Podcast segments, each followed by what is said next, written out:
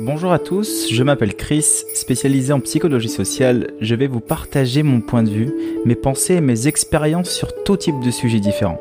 Je vais vous embarquer avec moi dans un monde entre psychologie, neurosciences et spiritualité afin de partir à la découverte de votre monde intérieur.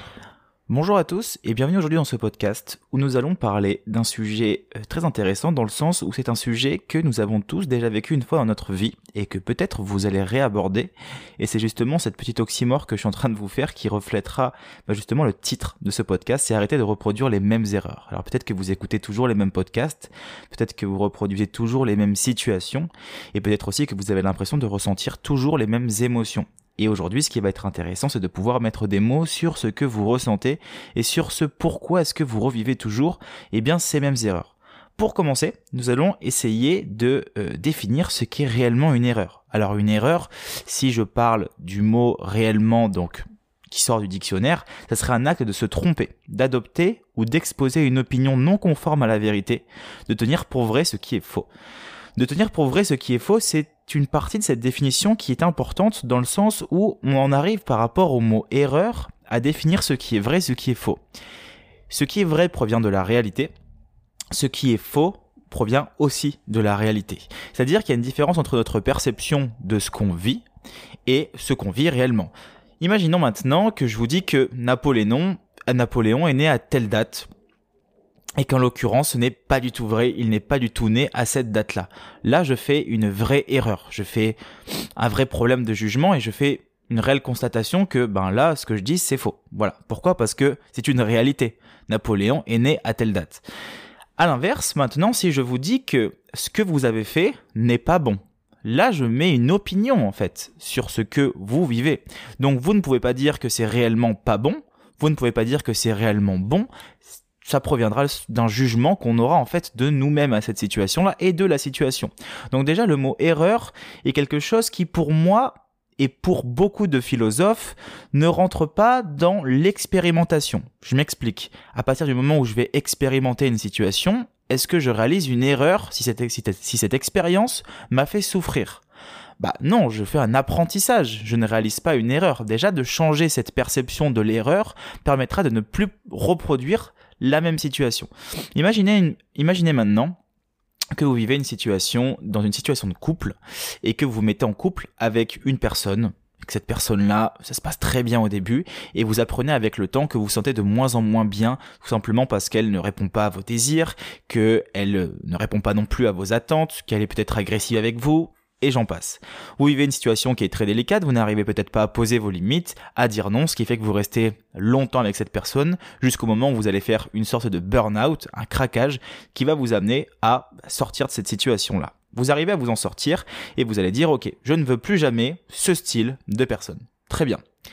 Ce qui se passe, c'est que vous rencontrez dans les six mois qui suivent une personne complètement différente de celle-ci et que cette personne-là vous procure du bonheur que vous n'avez pas connu depuis longtemps, vous procure des sentiments, des émotions. Et que plus le temps passe, plus en fait vous découvrez que cette personne eh ben, ressemble énormément à l'autre, que cette personne, elle vous refait vivre les mêmes émotions, que vous avez l'impression de vivre les mêmes schémas, avec les mêmes réactions, mais évidemment de manière différente. Bon, vous allez réussir peut-être à prendre une décision rapide ou peut-être pas, ce qui veut dire que vous arrivez à vous sortir de cette situation sur ben, du long terme ou du moyen terme.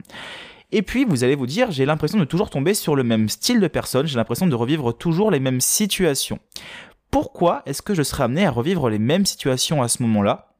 Et pourquoi est-ce que je revivrais eh ben, les mêmes situations avec les mêmes personnes?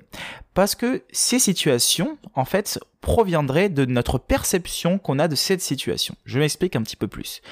Si nous pensons que le problème vient de l'autre, si nous pensons que le problème vient de l'extérieur, si nous pensons que ce qui se passe n'est pas réellement de notre faute, mais du fait qu'on n'a pas réellement de chance et que la chance n'est pas de notre côté. Et que du coup, ce qui se passe, ben, c'est qu'on reproduit les mêmes situations qui nous amènent aux mêmes émotions, qui nous amènent aux mêmes réactions à ces émotions. Bon. Bon, ben là, pour le coup, on rentre dans une espèce de cercle vicieux où le serpent commence à se mordre la queue.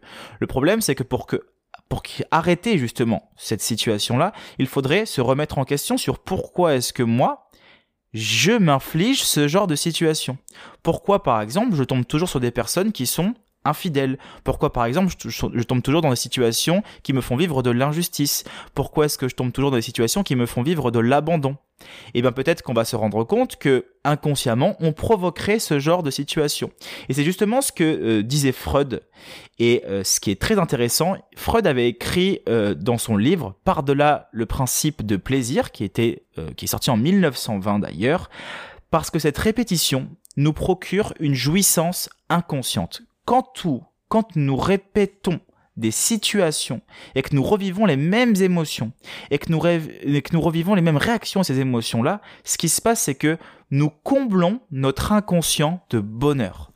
Tout ce que nous avons vécu toute notre vie conditionne notre comportement aujourd'hui. Sauf que certains de ces conditionnements-là n'appartiennent pas à ce qu'on est et à nos valeurs morales, mais appartiennent à ce qu'on a vécu dans notre vie. Ce qui veut dire que justement, eh ben, lorsqu'on va vivre des schémas répétitifs et qu'on va se remettre à souffrir et sentir des émotions qu'on avait déjà senties dans notre passé, on va les identifier comme répétitives parce qu'on va combler ce qu'on ne veut pas voir. L'inconscient viendrait donner un message qu'on écouterait et qu'on comblerait entièrement. Et c'est super intéressant parce que ça viendrait justement valider le fait que des fois nos comportements ne sont pas réellement créés parce que nous voulons, mais sont créés par quelque chose que nous savons pas, mais que nous peut-être pensons vouloir ou pensons ne plus vouloir. Donc, consciemment, je sais que je ne veux plus reproduire les mêmes situations qui m'amènent aux mêmes émotions. Par contre, ce que je veux, c'est que je veux le rejeter sur l'extérieur. Je tombe toujours sur les mêmes personnes parce que je n'ai pas de chance. Maintenant, en allant essayer d'observer pourquoi est-ce que mon comportement me fait créer ce genre de situation-là, on va essayer de revenir à notre passé. Comprenez bien une chose, c'est que pour évoluer dans son futur, il faut comprendre son passé. L'avenir est la porte, là où le passé est la clé. Cette phrase peut justement être un élément déclencheur parce que si vous reproduisez toujours les mêmes situations, c'est tout simplement parce que vous n'avez pas analysé quelque chose dans votre passé qui vous fait avoir ce comportement-là. C'est très simple parce que si admettons une personne qui a encore une fois intégré la souffrance comme quelque chose de normal va se remettre dans des situations de souffrance. Donc elle va revivre la souffrance de manière répétitive. Elle va revivre la souffrance comme si cette souffrance-là était devenue normale, était devenue son compagnon de route, alors qu'au final, pas du tout. Cette souffrance-là est la clé qui vient lui dire qu'elle ne veut plus ouvrir cette porte et que justement la souffrance ne veut plus exister. Donc elle te refait vivre des situations de souffrance pour qu'on comprenne que il y a quelque chose qui se passe dans notre vie et qu'il faut couper cette chose-là pour pouvoir se sentir mieux, pour pouvoir ne plus avoir besoin de souffrir. Et c'est pour ça qu'en fait, il faut commencer à revoir ce que nous définissons comme de la souffrance. Qu'est-ce que c'est pour nous souffrir? Qu'est-ce que c'est pour nous être en colère? Pour les personnes qui vivent des schémas répétitifs au niveau de la colère. Qu'est-ce que c'est pour nous euh, être seul, être abandonné? Quelle est notre notion de l'abandon? Pour une certaine personne, l'abandon peut très bien être se sentir seule alors qu'elle est entourée. Pour d'autres personnes, l'abandon proviendrait du fait que elle est seule alors qu'elle essaie de communiquer avec les gens. Pour d'autres personnes, ça sera à cause de situations répétitives au niveau des relations de couple où elle a été abandonnée. Mais pourquoi est-ce qu'elle a l'impression d'être abandonnée? Parce que elle-même, dans son passé, elle a sûrement déjà, déjà vécu des situations d'abandon et que du coup, pour se guérir de cet abandon-là, il faudrait le revivre. Et ne plus voir l'abandon comme quelque chose de négatif, mais comme un messager. En fait, quand on ressent une émotion, que cette émotion-là, elle va nous faire ressentir quelque chose de très difficile profondément, et que on est confronté à nous-mêmes, et qu'on a des jugements sur nous où on va se dire on n'est pas assez bien, on n'est pas assez bon, je ne mérite peut-être pas, ou à l'inverse, créer un comportement de ben je vais m'imposer au monde pour pouvoir exister, ou je vais me détruire parce que dans tous les cas je n'ai existé pour personne, et eh ben sachez que ce comportement-là, il n'est pas né au moment où vous êtes né. Il a été créé de par ce que vous avez vécu. Donc aujourd'hui, vous le reproduisez. Donc il y a un schéma et un moment il faut au final réussir à désapprendre ce qu'on a appris. La souffrance, la colère, la peur, la tristesse, on l'a appris. On a appris ces émotions toute notre vie. Donc pour les déconstruire, il faut les désapprendre. Et pour les désapprendre, il faut revivre des situations qui vont nous refaire vivre les mêmes émotions, mais réussir justement à en changer notre perception et ne plus voir la tristesse, la peur, la colère ou autre comme euh, des éléments destructeurs, mais comme des messagers qui seront là pour vous dire, allez, on va aller chercher dans ton passé la clé pour soigner ces émotions-là et aller ouvrir une porte dans le futur afin de pouvoir découvrir quelque chose où je ne serai plus là en tant que destructeur, mais je serai là en tant que collaborateur. Et de suite, on ne vit plus les choses de la même manière. Le Dalai Lama disait les seules vraies erreurs sont celles que nous commettons à répétition. Les autres sont des occasions d'apprentissage. À partir du moment où nous reproduisons les mêmes schémas et que on reproduit les mêmes émotions et tout ce qui s'ensuit, on réalise potentiellement, en tout cas pour le Dalai Lama, des erreurs. Moi, je ne pense pas que ce soit des erreurs. Je pense que c'est justement le fil conducteur pour ben, ne plus réussir à s'autodétruire à travers le temps. Reproduire les mêmes erreurs serait le reflet de savoir qu'une erreur est quelque chose de mauvais. Une erreur, c'est pas forcément quelque chose de mauvais, c'est une tromperie. Une erreur serait une tromperie. Ce qui voudrait dire qu'en fait, les schémas répétitifs ne seraient pas des erreurs, mais seraient des illusions de votre esprit mon esprit viendrait créer une illusion dans mon présent pour me faire croire que ce que je vis est une erreur, alors qu'en fait c'est un apprentissage.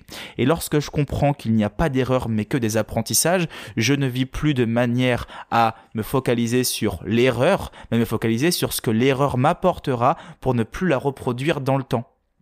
Et c'est là qu'on va dans, des schémas de résilience beaucoup plus grands et beaucoup plus profonds.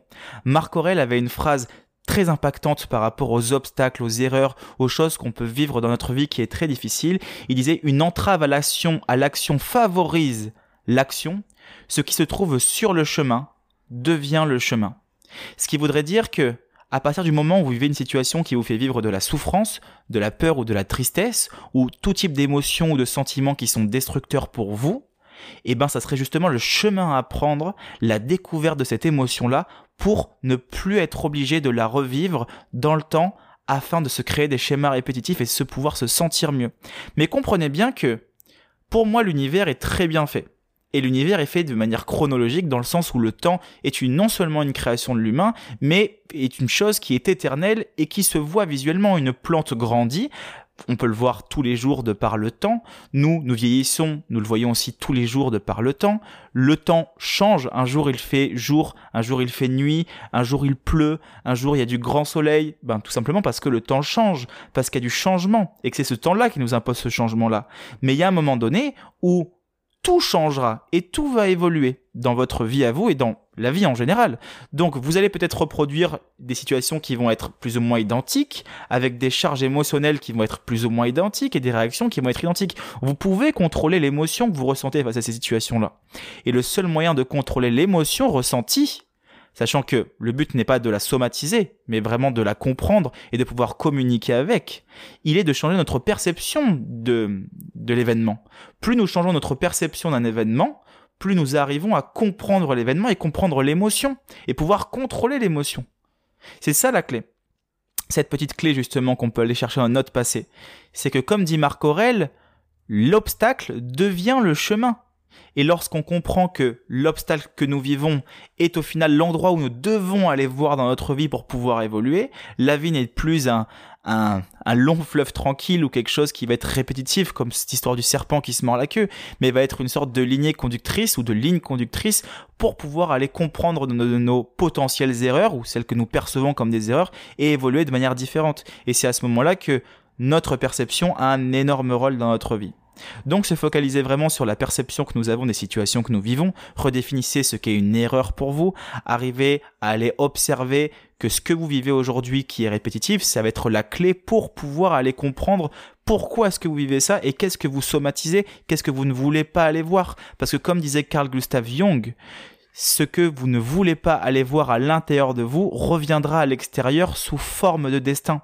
Donc dans tous les cas, si vous ne voulez pas aller voir la souffrance et communiquer avec elle, elle reviendra dans votre vie parce que c'est ce qui fait que votre évolution et le temps va faire en sorte que vous puissiez évoluer.